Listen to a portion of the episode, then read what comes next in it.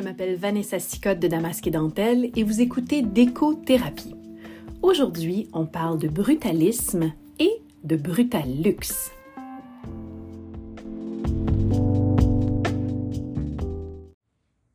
Le brutalisme est un mouvement qui ne fait pas l'unanimité.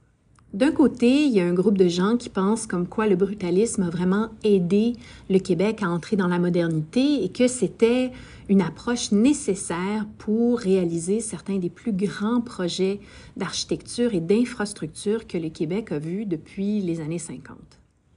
D'un autre côté, il y a un grand groupe de gens qui pensent par contre que le brutalisme, c'est laid, tout simplement, que ce sont des structures massives qui sont moches, sans ornement, sans apparence vraiment plaisante, et qui, comme ça, mettent en évidence des tonnes et des tonnes de béton sans aucun intérêt visuel. Mais je pense que pour comprendre le mouvement brutaliste, il faut d'abord comprendre d'où il vient et comment il a été influencé. Et ça nous aide peut-être après à mieux apprécier, disons, ce qu'est euh, ce mouvement qu'on appelle le brutalisme. Donc, en fait, il a émergé au milieu du 20e siècle et s'est développé au fil des décennies suivantes. Donc, entre les années 50 et 60, le mouvement est né avec l'utilisation du béton brut et des formes massives pour créer des bâtiments qui étaient complexes et expressifs. Cette approche était vraiment en opposition aux tendances modernistes plus minimalistes et épurées de l'époque. Donc, ça a vraiment choqué les mœurs là, quand euh, le brutalisme est arrivé le type d'immeuble qui en est sorti, personne n'avait jamais rien vu de la sorte. Et donc, c'était très, très, très innovateur. Mais en même temps, c'est vrai que euh, les gens ne savaient pas comment accepter, gérer, disons, apprécier ce, ce nouveau mouvement comme ça esthétique. Dans les années 60 et 70, euh, au cours de cette décennie-là, le brutalisme s'est vraiment popularisé et est devenu un mouvement architectural de grande envergure, avec de nombreux projets construits dans le monde entier. Ici en Amérique du Nord, mais aussi en Europe, il y a énormément de buildings brutalistes qui sont euh, visibles euh, en Allemagne, en Russie, même sur le continent africain, l'Afrique du Sud a beaucoup d'immeubles brutalistes et donc comme ça, ça a fait le tour du monde. À cette période, on a également vu une extension du brutalisme vers le design graphique, avec l'utilisation de typographies lourdes et des couleurs vives pour créer des designs avec beaucoup, beaucoup d'impact. Ensuite sont venues donc les années 70 et 80 où le brutalisme a commencé à perdre un peu de son influence en raison de la, de la montée du postmodernisme et de d'autres mouvements architecturaux qu'on disait entre guillemets plus doux. Cependant, de nombreux projets brutalistes importants ont été construits à cette époque encore, comme par exemple le Stade olympique ici à Montréal. Depuis, le brutalisme a connu un regain d'intérêt au cours des dernières décennies avec de nouveaux projets brutalistes construits et de nombreuses réinterprétations modernes du mouvement. De plus en plus de designers et d'architectes se tournent vers le brutalisme pour sa simplicité brute et son approche franche et directe. Et le mouvement continue d'exercer une influence sur de nombreux aspects de la culture visuelle actuelle. Mais comment est-ce qu'on reconnaît le style brutaliste? Comment est-ce qu'on le définit parmi les autres? Donc, il y a certaines caractéristiques comme ça qui sont assez prenantes, dont l'utilisation du béton brut. C'est vraiment un élément central du brutalisme et euh, c'est souvent utilisé pour créer des structures qui sont lourdes et massives. Mais là, elles ne sont pas que lourdes et massives. Pensez-y. Le béton, c'est un, matériel comme ça qui peut se mouler, qui peut se travailler, qui peut donner des formes jusqu'alors inédites. Et ça, ça a donné une grande liberté créative aux architectes et ingénieurs de l'époque qui ont vu dans le béton une possibilité de créer des immeubles avec des formes encore jamais réalisées. Donc c'est pour ça qu'on voit souvent fait de béton des structures qui ont des formes presque impossibles à soutenir dans des matériaux peut-être plus traditionnels. Donc ça, c'est un des grands avantages du béton. On parlait tout à l'heure de formes euh, plutôt simples et massives, mais on va parler aussi dans le brutalisme de formes géométriques. Ça caractérise vraiment euh, ce style-là. Donc, on va parler de formes cubiques, rectangulaires, cylindriques, qui sont fréquemment utilisées donc pour faire de ces bâtiments des structures très, très expressives. Ensuite, il y a les couleurs. Donc, le brutalisme utilise souvent des couleurs vives pour ajouter de la vivacité à ses designs, avec des teintes primaires comme le rouge, le jaune, le bleu, euh, des ajouts de vert, mais toujours des couleurs quand même assez vives et euh, utilisées de façon plutôt graphique et géométrique. Ensuite, on a les textures rugueuses et non travaillées, qui sont une autre caractéristique importante du mouvement, avec le béton brut qui est souvent laissé à son état le plus brut possible euh, pour créer des effets de texture, un peu une, texture qu'on va dire euh, rustique. Donc vraiment aller créer des effets comme ça. On va pouvoir faire aussi euh, des designs dans le béton pour lui donner vraiment une apparence d'un autre matériel ou juste une apparence esthétique, donc une forme d'ornement qu'on va faire avec l'utilisation du béton même. Et enfin, mais le brutalisme utilise souvent des typographies lourdes en design graphique, comme je mentionnais plus tôt, pour renforcer l'impact visuel de ces designs, avec des polices massives qui sont utilisées, par exemple, sur euh, les entêtes, les titres. On voit ça en affiches aussi, en devanture de magasins, etc.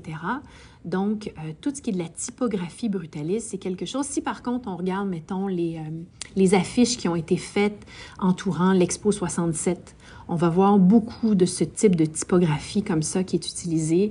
Euh, même chose autour du, des Jeux olympiques, on avait encore une fois vraiment beaucoup de cette utilisation-là. Donc, si vous êtes intéressé par le design graphique, je vous encourage à chercher comme ça des vieilles affiches et vous allez voir des exemples de design graphique brutaliste très, très prenant. Et là-dessus, le Québec était vraiment à l'avant-garde. En fait, de design graphique, nous étions vraiment une, une, sommité dans le monde. Voilà. Maintenant, en fait de bâtiments brutalistes, donc si vous voulez quelques exemples, ben, tantôt je vous ai parlé d'Habitat 67. Donc c'est un complexe résidentiel qui a été construit à Montréal en 1967 pour l'exposition universelle de cette année-là, donc l'Expo. C'est un exemple célèbre de brutalisme en architecture. Euh, c'est même un exemple que la plupart des grands livres d'architecture vont mentionner comme un exemple euh, extraordinaire de brutalisme, vraiment quelque chose à, à copier, à imiter ou à apprécier. Donc, Habitat 67 présente plusieurs des caractéristiques que j'ai mentionnées tout à l'heure, dont le béton brut, qui est un élément central de la construction, les formes géométriques, parce qu'on sait que Habitat 67, ce sont vraiment des cubes posés les uns sur les autres qui font comme ça les unités d'habitation. Les couleurs vives aussi euh, sont utilisées dans Habitat 67 pour ajouter de la vivacité avec des couleurs primaires, comme on disait tout à l'heure un peu sur les murs extérieurs, mais surtout à l'intérieur des unités. Les premières unités d'Habitat 67 étaient plutôt colorées. Et puis, euh, depuis, bon, évidemment, les choses ont changé, mais euh, les couleurs vives étaient présentes. Les textures rugueuses, donc non travaillées, qui sont une caractéristique importante. Et une autre caractéristique du brutalisme qu'on voit dans Habitat 67, c'était l'emphase sur l'espace extérieur avec de nombreuses terrasses et balcons qui étaient utilisés pour connecter les unités d'habitation à l'environnement extérieur, mais aussi pour connecter les unités d'habitation entre elles. Donc, tout cet espace de terrasses et de balcons, ça crée vraiment euh, une synergie, une, forme d'harmonie entre la nature et le building brutaliste. Et ça, c'est quelque chose qu'on voit assez fréquemment dans les immeubles brutalistes, c'est cette espèce de désir comme ça de marier à la nature euh, l'immeuble avec justement une enfance sur l'espace extérieur. Comme autre immeuble, on peut penser au complexe Guy Favreau, ici à Montréal, qui est un complexe gouvernemental qui a été construit dans les années 70 et qui est un autre exemple emblématique de l'architecture brutaliste au Québec. Le pavillon Judith Jasmin de l'UCAM, euh, qui est un très bel exemple, je trouve, en fait de design intérieur. Donc, si vous avez déjà eu l'occasion de visiter le pavillon Judith Jasmin, euh, vous allez savoir de quoi je parle vraiment à l'intérieur de l'immeuble. Donc, beaucoup de textures brutes, euh, énormément de travail avec le béton, la façon que l'éclairage est encastré dans cette, dans cette grande structure de béton, les couleurs qui sont sobres. Vraiment, ici, on ne va pas mettre des couleurs vives de l'avant, mais plutôt, on va laisser le matériel servir de couleur, les textures rugueuses et une emphase sur la fonctionnalité, qui est un autre aspect du brutalisme très important. Dans le pavillon, il n'y a rien qui soit ornemental, tout est là pour servir un but, tout est là avec une fonction précise. la maison Radio-Canada à Montréal. Donc, ce bâtiment-là, la, première maison Radio-Canada, parce qu'on sait que maintenant il y en a une nouvelle, mais la première maison Radio-Canada a été construite dans les années 60 sur le site de ce qui était anciennement le faubourg Hamlas, qui a été rasé euh, pour construire la maison Radio-Canada. D'ailleurs, euh, beaucoup d'encre a coulé à ce sujet. Pourquoi avoir rasé le quartier au complet? Est-ce qu'on avait besoin d'en raser autant? Est-ce que tous ces gens-là avaient besoin d'être déplacés? Bref, c'est un autre débat. Euh, qui est vraiment prenant pour la ville de Montréal, mais en soi, la maison Radio-Canada était et toujours, parce que le building est toujours là, est toujours un magnifique exemple de brutalisme. Et j'ai eu la chance de vraiment voir ce building-là sous tous ses angles, puisque c'est à l'intérieur de, de la Maison Radio-Canada qu'on a filmé pendant quatre ans les émissions de euh, l'émission de Marina, dans laquelle je faisais les chroniques d'écho. Et donc, à chaque fois que j'y allais, qu'on allait au studio, euh, j'arpentais comme ça les corridors pour voir déjà les œuvres d'art qui y étaient, mais euh, aussi pour constater des, exemples de, détails architecturaux pensés en béton qui étaient vraiment exceptionnels. Donc, j'espère que euh, la Maison Radio-Canada trouvera maintenant une nouvelle fonction et euh, qu'elle restera euh, aussi emblématique de ce mouvement-là. Il y a le Centre universitaire de Sherbrooke. McGill aussi a plusieurs pavillons qui sont du style brutaliste. Et donc, comme ça, il y en a vraiment partout à travers la province. Il y en a plusieurs aussi dans la ville de Québec.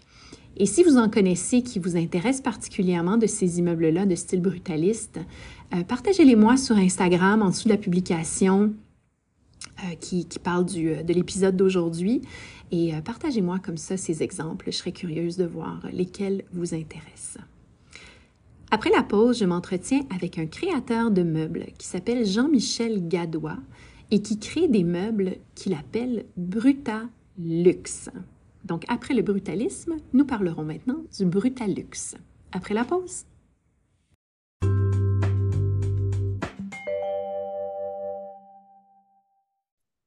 Bonjour Jean-Michel, merci de partager ce moment en ma compagnie. Comment tu vas aujourd'hui? Ça va super bien, merci beaucoup de me recevoir.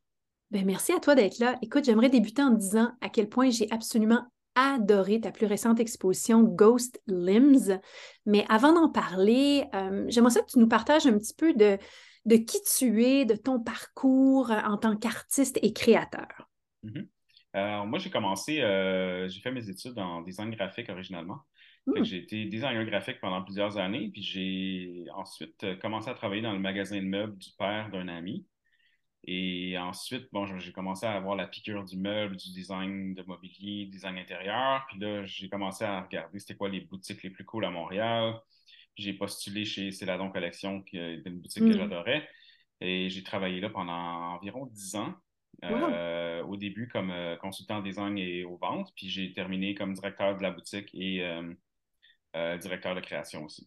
Fait que c'est un peu comme ça que je me, ça m'a mené à ça. Puis là, travaillant justement dans cette boutique-là qui était euh, quand même au style assez éclectique, euh, mm-hmm. mais quand même grand public, si je pourrais euh, ainsi m'exprimer. J'avais quand même le désir d'avoir un, petit projet un peu plus expérimental qui me tenait à cœur. Fait que j'ai décidé de fonder comme ça mon projet Édition 8888. Puis pourquoi la création de mobilier? Pourquoi les meubles? C'est vraiment une passion que j'ai, les meubles. Je ne peux pas vraiment expliquer pourquoi plus que le design intérieur, mais c'est vraiment une passion que j'ai pour le mobilier euh, en particulier. Même quand je faisais un peu plus de design intérieur comme consultant, euh, ce que j'ai toujours préféré, c'était choisir du mobilier, euh, rechercher mm-hmm. du mobilier. C'est vraiment ça qui, m'allume le plus dans le design, je crois. Oui. Qu'est-ce que le meuble apporte, tu dirais, un, un décor? Parce que c'est sûr qu'un décor est composé de meubles, mais c'est aussi de l'éclairage, c'est de la couleur, c'est des papiers peints ou des tissus. il y a mm-hmm. plusieurs éléments qui composent un intérieur. Les meubles, selon toi, ça apporte quoi à un intérieur? Ça peut apporter comme des éléments graphiques, euh, faire des compositions, balancer aussi d'autres objets. Mm. Euh, c'est un peu comme les éléments qu'un peintre utiliserait, comme tous des éléments qui viennent ensemble faire un tout. Oui, c'est une belle analogie que tu utilises effectivement l'idée de la composition d'une peinture, mm-hmm. parce que c'est vrai que les meubles, en tout cas pour moi, ont, cet effet de venir ancrer un espace, de venir créer une ambiance autour de laquelle après ça on peut ajouter tout le reste. Mais les meubles, c'est le roc, c'est la fondation. Ouais, ouais. Toi, dans tes, ta création donc, de mobilier, c'est quoi tes matériaux, motifs et couleurs de prédilection? J'aime beaucoup le noir euh, dans les couleurs ou juste les, les, euh, les tons naturels des matériaux. Comme l'acier, souvent, quand je vais l'utiliser, je vais au plus, plus d'interventions que je vais faire, c'est euh, le faire noircir. Mm. Fait que c'est juste lui donner comme une teinte un peu plus noire, mais j'aime ça les laisser bruts. Quand j'utilise du béton, je le laisse brut. j'aime ça garder les tons naturels, mettons, ou comme, ils sont dans la nature. Mm-hmm. ça, c'est pour les finis. Sinon, ben, en même temps, j'ai décrit un peu c'est quoi les matériaux que j'aimais. J'aime beaucoup l'acier, en fait. Euh, surtout au niveau des textures, parce que des fois, on peut utiliser des matériaux différents, mais avoir la même couleur, mettons. Mais juste les textures, s'influencer les uns dans l'autre. Oui, tout à fait, tout à fait. Tu fais partie d'une cellule créative qui rassemble 25 créateurs et créatrices et qui mm-hmm. porte le nom, comme tu l'as mentionné précédemment, le, le nom d'édition 8888. Est-ce que tu peux me parler de la genèse de ce collectif? j'ai carrément une idée prétentieuse un matin de me dire je vais essayer de créer un mouvement artistique. nice! C'est pas super, le gars il se lève un matin et il se dit ça.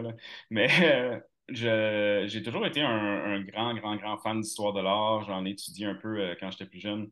Euh, puis j'adore encore lire sur l'histoire de l'art en général. Puis j'ai remarqué qu'il n'y avait plus vraiment de groupes, de courants, comme les surréalistes, les dadaïstes, euh, ou, mettons, quand en parlant de mobilier, comme le, groupe Memphis euh, dans les années 80. Mm-hmm.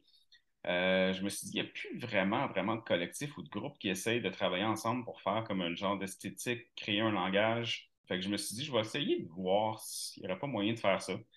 je pense pas que je l'ai accompli encore loin de là, mais je vais continuer à travailler avec tous ces collaborateurs-là, essayer de qui sait peut-être un jour créer un genre de mouvement artistique euh, mm-hmm.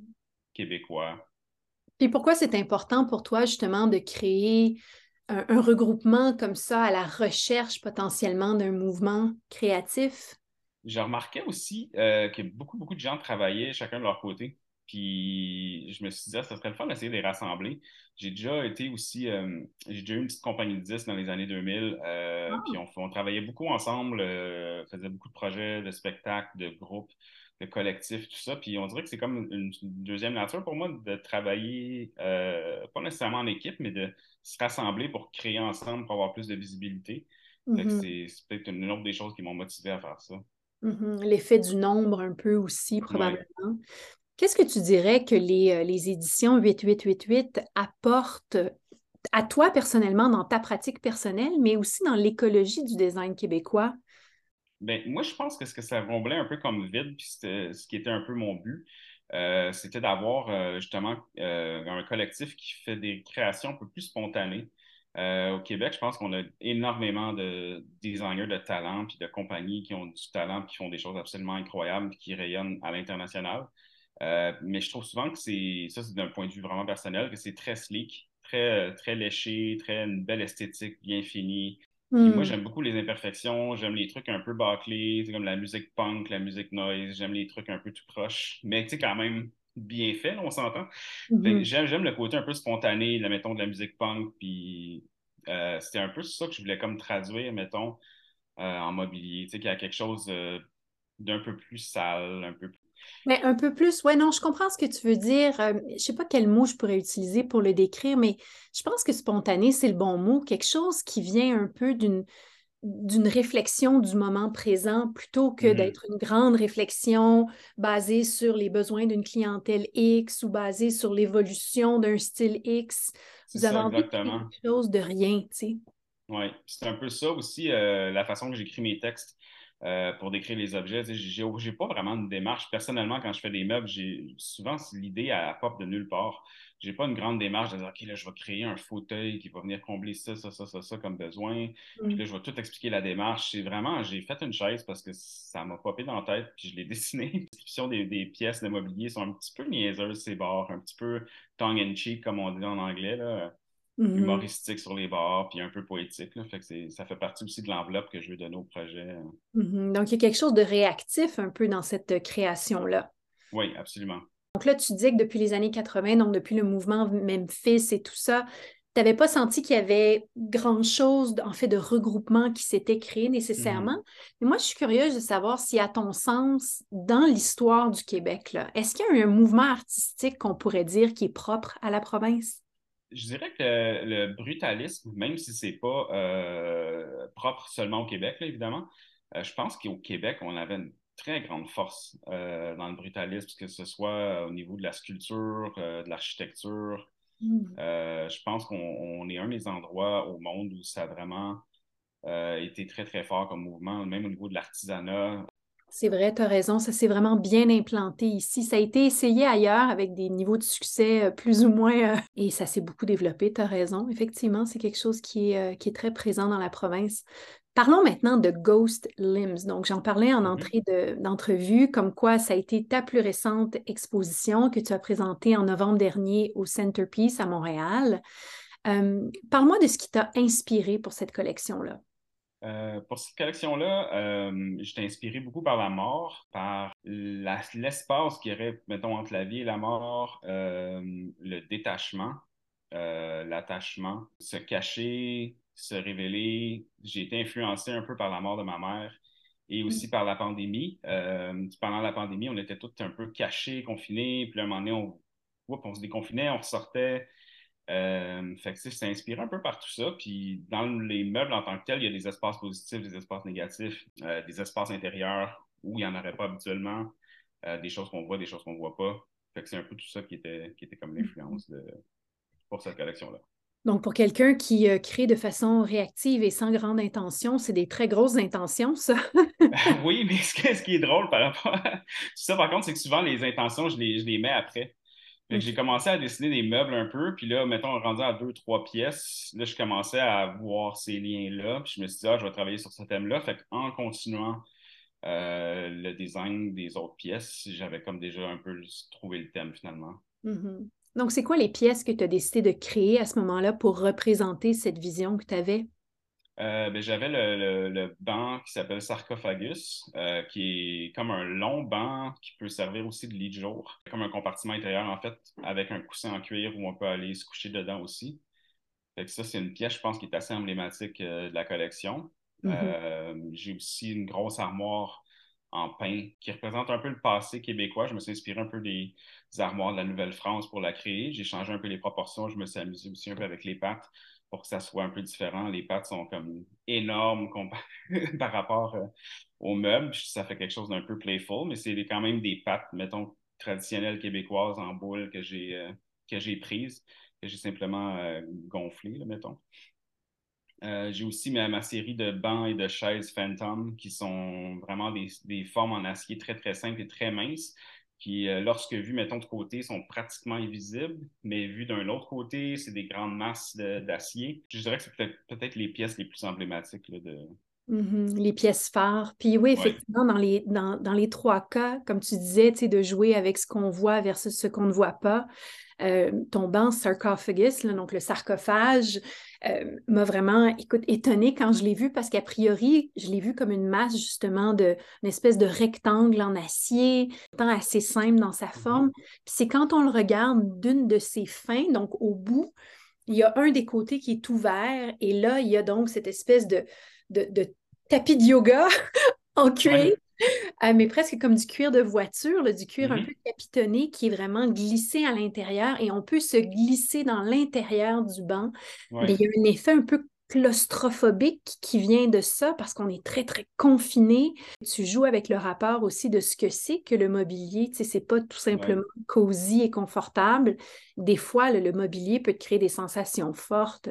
Puis étrangement, dans, dans l'exposition, je me suis rendu compte que tous les enfants qui rentraient s'amusaient avec cette pièce-là. Fait qu'il y a un côté assez macabre que c'est un sarcophage euh, banc dans lequel on peut aller se coucher, mais les enfants qui sont jeunes, pleins de vie, s'amusaient, ils riaient aux éclats en courant alentour, en rentrant dedans, en se cachant, en faisant des bouts, en sortant. Fait que je trouvais ça quand même drôle, puis ça allait rejoindre le thème un peu de la mort puis de la vie. Fait que j'ai trouvé ça vraiment intéressant. ça, je m'en suis rendu compte juste après, dans le fond, que ça pouvait être une pièce super amusante. C'est quand les mêmes sont utilisés qu'on voit vraiment jusqu'où leur utilité peut aller. Hein? Oui, exactement. Pourquoi le nom Ghost Limbs? Ghost Limbs, c'est le nom, en fait, d'une condition médicale ou un patient, mettons, qui perd une main, peut ressentir des sensations là où la main se trouvait jusqu'au restant de, de, sa vie. en fait, c'est carrément les nerfs qui sont reliés au cerveau qui envoient encore des influx. fait que ça illustre un peu le côté attachement, détachement, invisible, invisible mm-hmm. du thème un peu de la collection. Ouais, je pense que tu aimes jouer avec les thèmes un peu macabres, tu sais, les mm-hmm. chaises phantom, ghost limbs, on sent vraiment que ce, cet effet. C'est un ancien goth, fait que c'est dans ma nature. L'aspect fantomatique. Mais en mm-hmm. même temps, ce qui est intéressant et ce que j'aime de, ton, de ton travail, Jean-Michel, c'est que malgré que tu dis, tu as cet aspect un peu justement, bon, tu dis es un ancien goth, t'aimes le noir et tout ça, mais tes meubles, je pourrais les imaginer dans un loft lumineux, je pourrais les imaginer dans une maison avec euh, du moulurage un peu plus justement euh, à l'ancienne, même un appartement haussmanien à Paris mmh avec des planchers euh, de bois. Il y a quelque chose de très, très, très actuel dans tes meubles, mais en même temps, il y a quelque chose de très, très, très intemporel. Donc, je pense que peut-être mis ensemble, quand on parle, il y a cet aspect un peu plus lugubre à ce que tu crées, mais en soi, tes meubles pourraient fitter dans tellement de décors. Ben, merci beaucoup pour les compliments. C'est dans probablement les plus beaux compliments que j'ai eus ah! sur mes meubles. merci beaucoup. Euh, ben, en fait, ça doit être parce que je suis vraiment informé par euh, l'histoire du mobilier qui, m'a toujours. Je, suis comme un nerd de meubles, en fait, carrément. pour le dire le plus simple possible. J'adore autant les meubles, euh, mettons, l'époque Chippendale, tout ça en Angleterre, que des meubles contemporains. Fait quand, par exemple, justement, mon fauteuil que j'appelle le Phantom Hall Chair, euh, ça ne s'appelle pas hall chair pour rien. Je me suis inspiré carrément de, du mobilier anglais traditionnel. Il y avait des hall chairs souvent qui étaient sûrement mm-hmm. des, fauteuils plus décoratifs que fonctionnels, qui étaient souvent dans des corridors ou qui allaient flanquer un foyer, euh, qui peuvent quand même servir de siège d'appoint, mais qui étaient surtout là pour être beaux.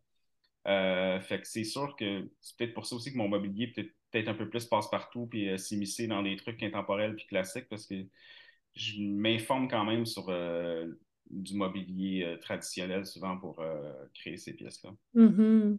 D'ailleurs, sur ton site, euh, quand on va sur le site d'édition 8888, tu décris un peu le, ce que tu fais comme étant du brutal luxe. Tout à mm-hmm. l'heure, tu me parlais du brutalisme, qui, est un, qui est un mouvement donc, qui a eu beaucoup d'importance ici au Québec.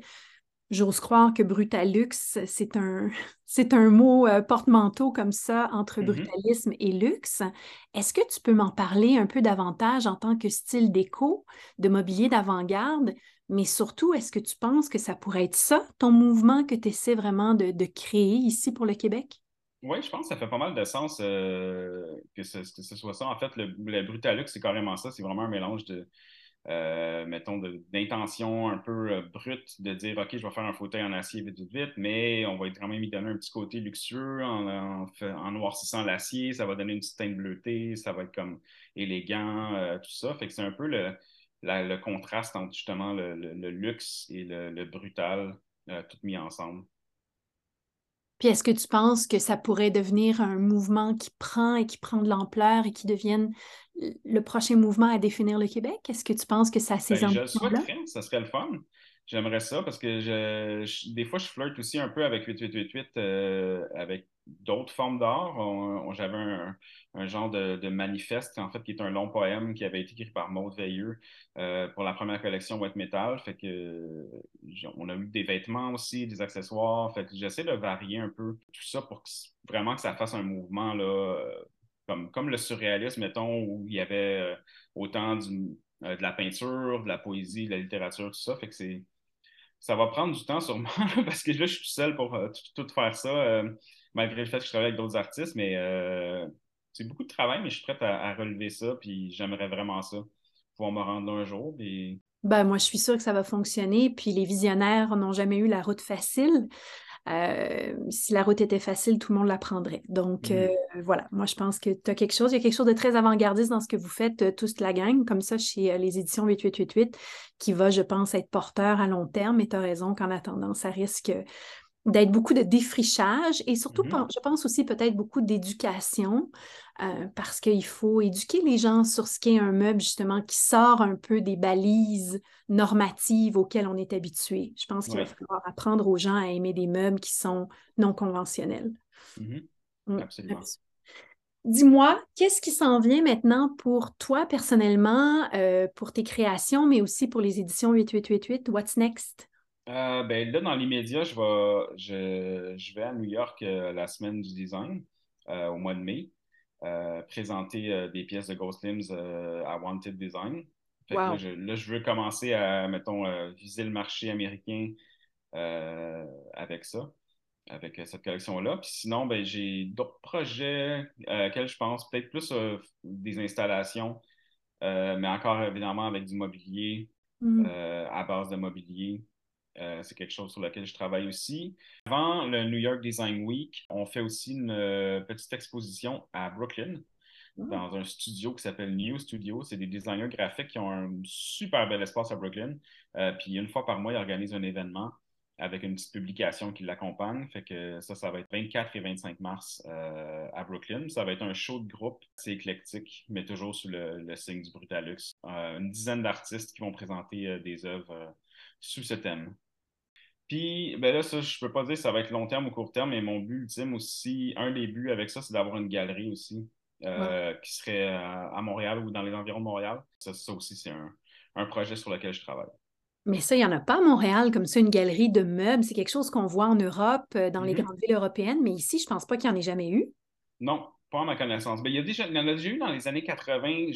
les noms m'échappent, euh, mais je pense qu'il y a déjà eu un genre de galerie, je pense que c'était sur Saint-Laurent.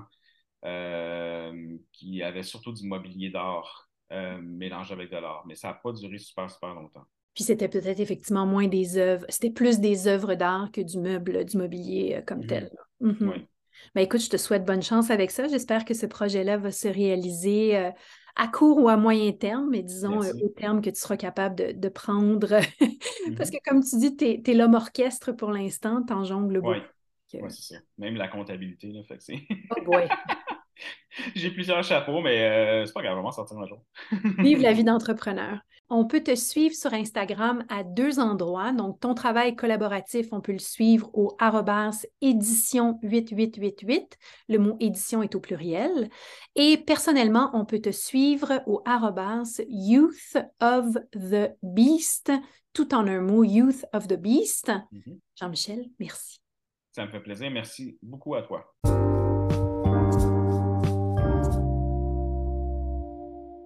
L'émission vous a plu? Soyez sûr d'aller suivre Jean-Michel sur ses différentes plateformes sociales pour ne rien manquer de ses expositions euh, à venir et de ses projets créatifs et collaboratifs. Puis en même temps, ben, n'hésitez pas à suivre le compte de Damasque et Dentelle sur Instagram au arrobas damasque-souligné dentelle pour ne rien manquer. Jusqu'à la prochaine fois, je vous dis bye!